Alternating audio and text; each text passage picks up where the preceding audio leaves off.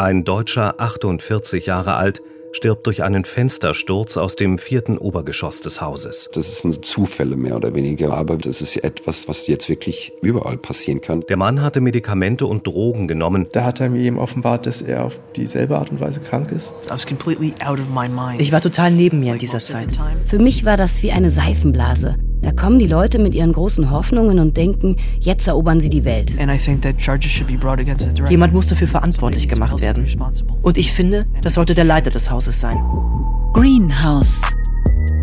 Ein Radio 1 Podcast von Sophia Wetzke. Ich glaub, ich komm niemals wieder raus aus dem Greenhouse. No. Teil 4. Irgendwer muss verantwortlich sein. Management und Development steht in der E-Mail-Signatur von Noam Braslawski. Er meldet sich zurück, als ich an die allgemeine Büroadresse aus dem Impressum der Greenhouse-Website maile und um ein Interview bitte. Gibt man seinen Namen in einer Suchmaschine ein, erscheint ein Wikipedia-Artikel. Künstler und Kurator, geboren in Israel, Abschluss unter anderem an der Kunstakademie Düsseldorf. Ich möchte ihn fragen, was er zu den Drogen, dem illegalen Wohnen und den fünf Toten im Greenhouse sagt. Herausfinden, ob David recht hat, wenn er sagt, dass Braslawski als Leiter des Greenhouse die Verantwortung trage. Das ist die neueste, das ist von gestern. Mhm. Äh, Sekunde, das ist meine, die letzte Ausstellung von Januar. Noam Braslawski lädt mich in sein Atelier im Greenhouse ein. Am Ende eines langen Ganges im fünften Stock liegt der große Raum mit eigenem Balkon, an dessen Geländer ein Steuerrad hängt, wie man es von großen alten Schiffen kennt. Und eine fliegende Wurst, das heißt, was uns verbindet. Braslawski ist Ende 50. Grau meliertes Haar, Brille, schwarzes Hemd und Jackett.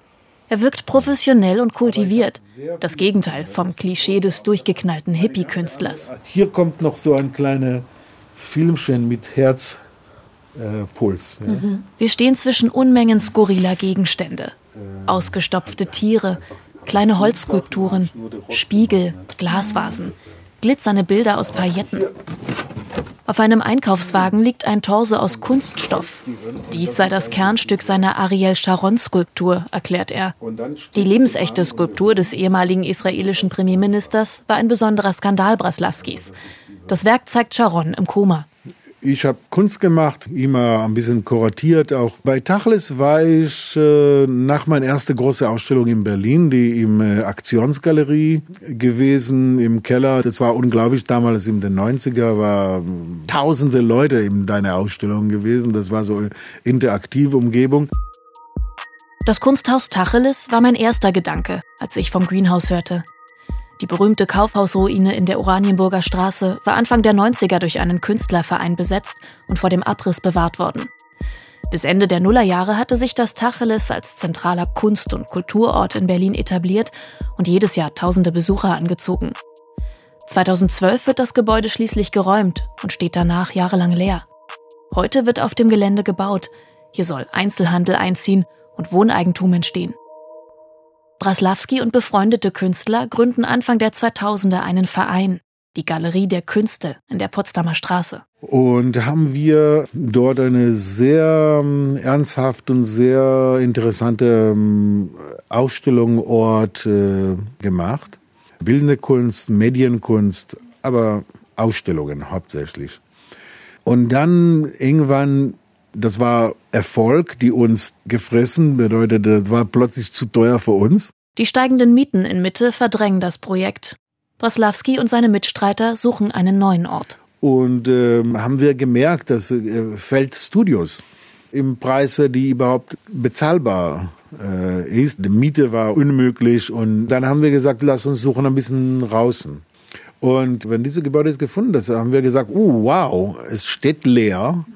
Das war damals der Arbeitsamt. Und äh, wir haben gesagt, ja, lass uns dort irgendwie so eine was gründen. Das ist eigentlich ein guter Platz. Das ist gar nicht so weit von Neukölln. Mit Fahrrad ist ruckzuck von Hermannstraße. Nur, das Bank hat uns das Geld nicht gegeben. Leider, leider.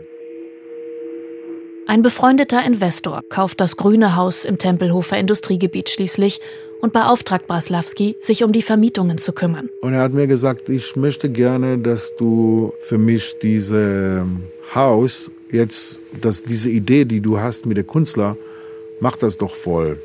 Weil damals äh, die Situation war so, dass er konnte das nicht voll machen mit normalen Firmen und so. Ende 2013 ziehen die ersten Künstlerinnen und Künstler ein. Und dann bin ich hier äh, reingekommen und tatsächlich, ich habe die erste Künstlerin, war eine Künstlerin aus äh, Prag. Danach war schon noch eine und noch eine und noch eine und dann war das plötzlich ein Boom. Das Haus füllt sich innerhalb kurzer Zeit. Definitiv gibt's äh, Menschen, die ich habe hier reingenommen und habe ich gesehen, ein, wow, was für ein Potenzial. Und plötzlich war das voll und plötzlich war das wild. Weil die Leute war echt eher Bankisten. Damit meint er Anhänger Banksys. Und Sprayer, interessant, aber wild. Ja, was ist los? Ganz kurz. Ich bin im Interview. Es klopft am Türrahmen des Ateliers. Jemand aus dem Haus fragt nach einem Mikrofonständer. Überhaupt wird unser Gespräch regelmäßig davon unterbrochen, dass Braslawskis Telefon klingelt oder jemand in der Tür steht, nach Schlüsseln fragt oder ähnlichem. Das ist aber total cool, dass so ein Interview plötzlich stört, weil das ist richtig ein richtiges Leben. Hey, ja, sie kommt zu mir, die große Manager, die eigentlich vermietet hier Räume und fragt mir, wenn ich habe äh, Stände vor dem Mikrofon und das ist überhaupt nicht meine Arbeit. Niemand zahlt mir für diese Arbeit. Das ist irgendwie Sachen, die ich dazu mache. Bei 200 Studios in dem riesigen Gebäude ist für Braslawski von Anfang an viel zu tun. Im ersten Jahr haben wir gedacht, ich mache hier das ganz groß und berühmt. Aber das war sehr, sehr schwer. Das war nicht mein Beruf. Ich bin Künstler. Und äh, ich habe äh, plötzlich äh, so ein ähm, großes Schiff zu fahren. Das war eine bestimmte Zeit wie Schachspielen mit äh, 20 Gegner oder so. Schachspielen. So nennt das auch DJ und Eventmanager Sven, als er mir von seiner Zeit im Greenhouse erzählt. Er macht Leiter Braslawski mittlerweile heftige Vorwürfe. Er ist eher so der Schlüsselmeister, Vertragsmeister, Raummeister, ähm, ne, Papa Schlumpf-mäßige Typ da, der da rumläuft und so nach Gefühl und nach Laune und Lust die Leute reinholt oder rausschmeißt, der irgendwo versucht, die Leute auch teilweise gegeneinander aufzuhetzen oder sich da einen Spaß zu machen, wie so ein Schachspiel teilweise, wo man denkt, so, okay, welche Figur bin ich jetzt genau? Im Internet heißt es über Braslawskis Kunst, seine Kunstwerke seien Fallen, manipulative Mechanismen, die die Seele beeinflussten. Ich muss an Davids allererste E-Mail denken, in der er schrieb, dass im Greenhouse Manipulationstechniken und Bewusstseinskontrolle eingesetzt würden. Dazu passt, was er später mal am Telefon über Braslawski sagte. Als ich ihn vor langer Zeit mal gefragt habe, was seine Vision mit dem Greenhouse war, sagt er, er wollte einen Ort der Versuchung erschaffen und sehen, was Leute damit anstellen. Ein menschliches Experiment. Sven leitet ein halbes Jahr lang die Galerie im achten Stock. Er organisiert Veranstaltungen, kümmert sich um Werbung im Netz, führt Ausstellungen durch. Aber für mich war es spannend, weil ich konnte einfach alles kreieren. Zu dem Zeitpunkt arbeitet Sven ehrenamtlich im Haus, bekommt für seine Arbeit lediglich einen kleinen Rabatt auf seine Raummiete. Er fühlt sich alleingelassen und bittet bei Braslawski als Leiter um finanzielle Unterstützung für das Projekt, um Technik anzuschaffen, die Galerie zu verschönern, aber auch für seine eigene Arbeitszeit. Mir ist mir fast an den Hals gesprungen dafür, dass ich es überhaupt erwähnt habe. Ich, ich würde mich lächerlich machen und nein, nein, nein, nein, hier wird nichts investiert. Nie, nie Geld erwarten von den Investoren, wenn es nicht irgendwie profitabel ist. Am Ende konnte ich fast gar nicht mehr laufen. Ne? Ich war so ausgepowert und wirklich so Burnout, Burnout. Das kam dann wirklich zu dem Punkt, wo ich sagte, ich kann nicht mehr. Macht ihr bitte weiter, wenn ihr wollt, aber ich bin raus. Das Thema Geld scheint in der Vergangenheit des Greenhouse immer wieder für Konflikte zu sorgen. Auch Marie, eine der Gründerinnen der Galerie im achten Stock, fühlt sich von Braslawski ausgenutzt. Es war halt im Endeffekt so, dass wir überhaupt kein Budget hatten, aber dann natürlich auf Spendenbasis haben wir halt einfach alles geregelt. Man hat halt einfach gemerkt, dass es im Endeffekt ums Geld ging, ganz klar. Und ich glaube, Künstler auszunutzen, um Geld zu machen, ist halt einfach nicht der richtige Anfang.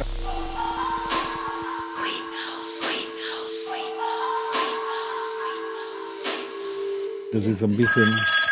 Äh Wieder klingelt Braslawskis Telefon. Ich bekomme mit, wie er einem Mieter ein neues Studio anbietet.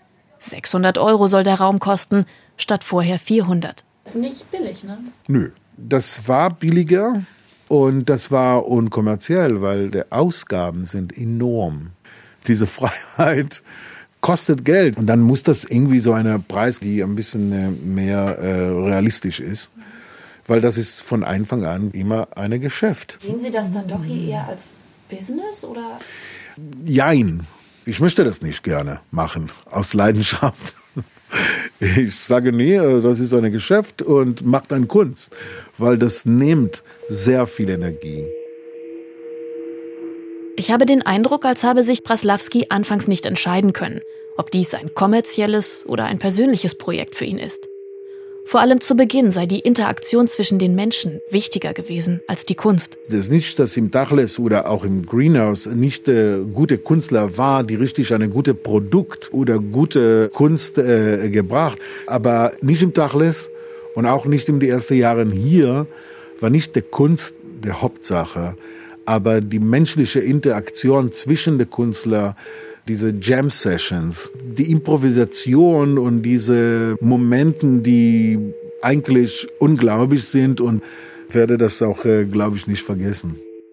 Ich frage Braslawski vorsichtig nach den Problemen im Greenhouse.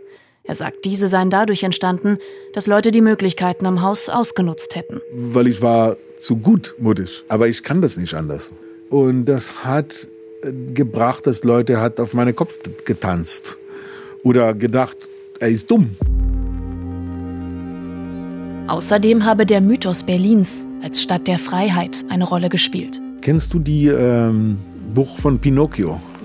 Irgendwann, Pinocchio geht mit seinem guten Freund zu einer Stadt, die heißt Alles erlaubt Land oder sowas.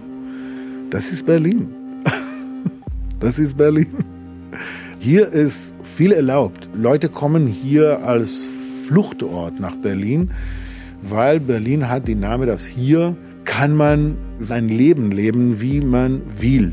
Das ist nicht wie ich gehe mal nach New York, um mich groß zu machen, aber ich gehe mal nach Berlin, um frei zu leben. Vom Mythos der Stadt und ihrer Anziehungskraft auf Künstler spricht auch Kim, eine 25-jährige Malerin und Musikerin. Viele Leute kommen nach Berlin, um Künstler zu werden, was ich natürlich auch mache und was eigentlich total illusionär ist, weil die Kunst an sich in Berlin gar nicht mehr so existiert. Es ist alles aufgebaut auf einer Illusion und auf Tagen, die längst vergangen sind. Kim ist eine Freundin von Edwin, dem Rapper. Auch sie hat einige Monate im Greenhouse gelebt. Die Folgen der künstlerischen Illusionen für die Bewohner schildert sie so. Am Ende ist man da mit 40 in einer 10 Quadratmeter Umgebung auf einer Einzelmatratze und wartet, bis der Kunstkollektor kommt und man reich wird. Ne? Gerade wegen Berlins Anziehungskraft auf die unterschiedlichsten Menschen sind die Auswahlkriterien in einem Haus wie dem Greenhouse wichtig. Marie sagt, diese seien in der Anfangszeit zu lasch gewesen. Ich glaube, die vielen depressiven Drogenabhängigen, die dann halt am Ende sich da angehäuft haben, das waren halt auch einfach Menschen, die nicht wirklich eine Vision haben oder auch nicht den Willen haben, sich weiterzuentwickeln. Viele meiner Gesprächspartner hätten sich professionelle Unterstützung im Umgang mit den problematischen Bewohnern gewünscht. Ein Sozialarbeiter wäre da eigentlich gar nicht schlecht gewesen. Wir haben es beide versucht und hatten auch manchmal Erfolg, manchmal nicht Erfolg, aber darum ging es eigentlich gar nicht. Wir hätten das auch schaffen können, aber uns hat das auch fertig gemacht, psychisch. Diese ganze Wut und Frustration und immer Party, Party, Party. Ich habe viele Male versucht, Noam zu erklären, dass diese Leute Hilfe brauchen. Don't call the police, call the Krankenwagen. Ruf nicht die Polizei, ruf den Krankenwagen. Aber er wusste nicht, was er tun sollte und wie man mit so etwas umgeht. Man muss als Person, die eine Verantwortung für mehrere hundert Studios hat, auch den Kontakt zum Beispiel zum sozialpsychiatrischen Dienst weiterleiten. Den Kontakt nach außen zu Leuten, die sich damit auskennen. Also das Künstlerhaus soll keine Psychiatrie werden. Es geht einfach nur darum, dass man den Kontakt sucht mit Leuten, die sich damit auskennen, um Präventivmaßnahmen zu treffen. Gerade mal ein halbes Jahr mietet Kim ihr Studio im Greenhouse. Zieht dann wieder aus und hat nun ein Atelier in einem anderen Berliner Künstlerhaus, in dem eine deutlich bessere Arbeitsumgebung herrsche. Sie sieht Greenhouse-Leiter Braslawski in der Pflicht. Er kümmert sich halt überhaupt nicht darum und er hat auch überhaupt gar keine Ahnung, was für ein Potenzial er da hat. Er denkt halt nur an sich und äh, an seine Geldtasche. Das hat für mich mit Kunst nichts zu tun. Das ist für mich einfach nur Business. Mit je mehr Mietern ich während meiner Recherche spreche, desto deutlicher wird, dass Greenhouse-Gründer und Leiter Noam Braslawski nicht besonders beliebt ist. Mag sein, dass dabei auch persönliche Kämpfe und alte Rechnungen eine Rolle spielen, doch der Vorwurf des Missmanagements bleibt.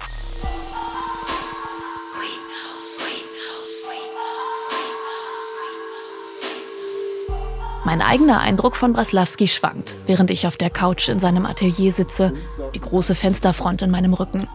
Einerseits freundlich, höflich, lacht viel, fragt, ob wir zusammen eine Zigarette rauchen wollen. Gleichzeitig fühle ich mich ein Stück weit unwohl. Er spricht mit tiefer, lauter Stimme und erscheint mir sehr selbstbewusst. Irgendwas schüchtert mich ein.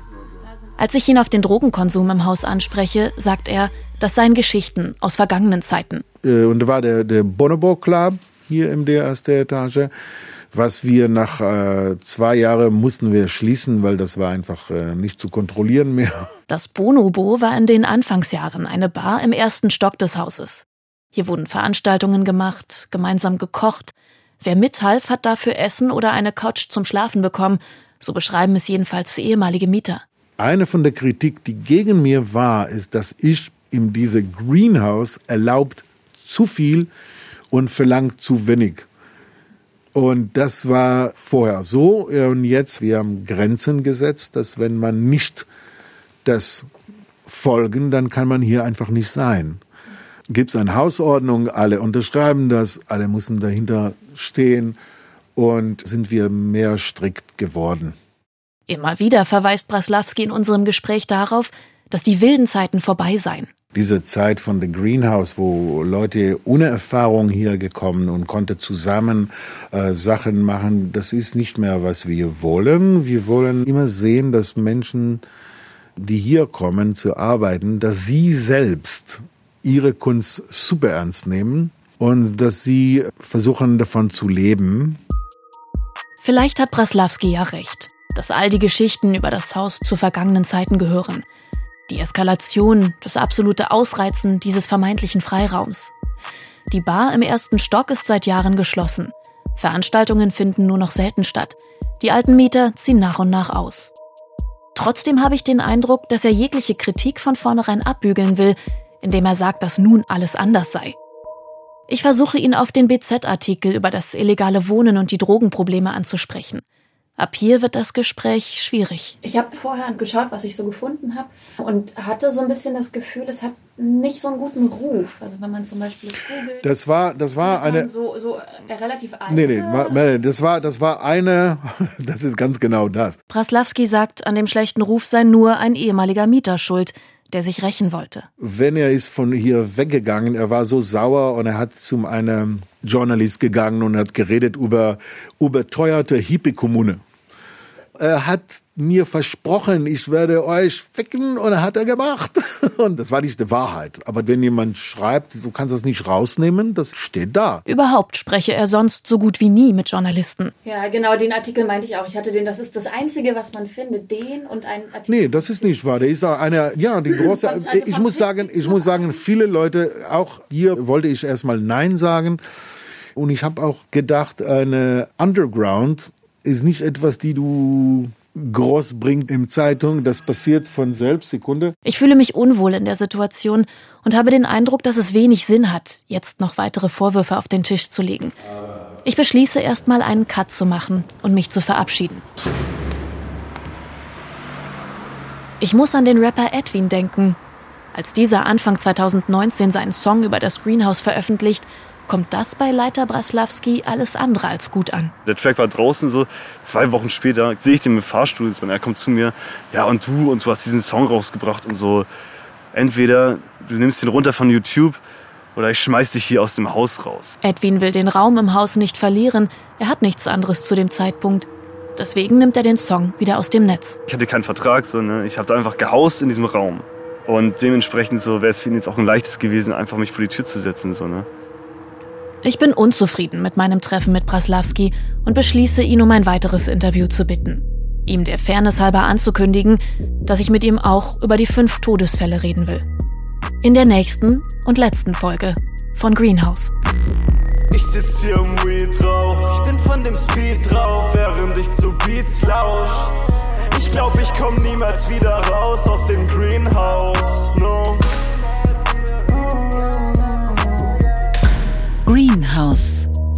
Radio 1 Podcast von Sophia Wetzke. Es sprachen Max Hegewald, Alexander Razun und die Autorin. Ton Stefan Lindner. Musik Planocebo und Murka. Dramaturgische Beratung Sarah Krüger. Redaktion und Regie Philipp Meinhold. Eine Produktion von Radio 1 vom Rundfunk Berlin-Brandenburg 2020.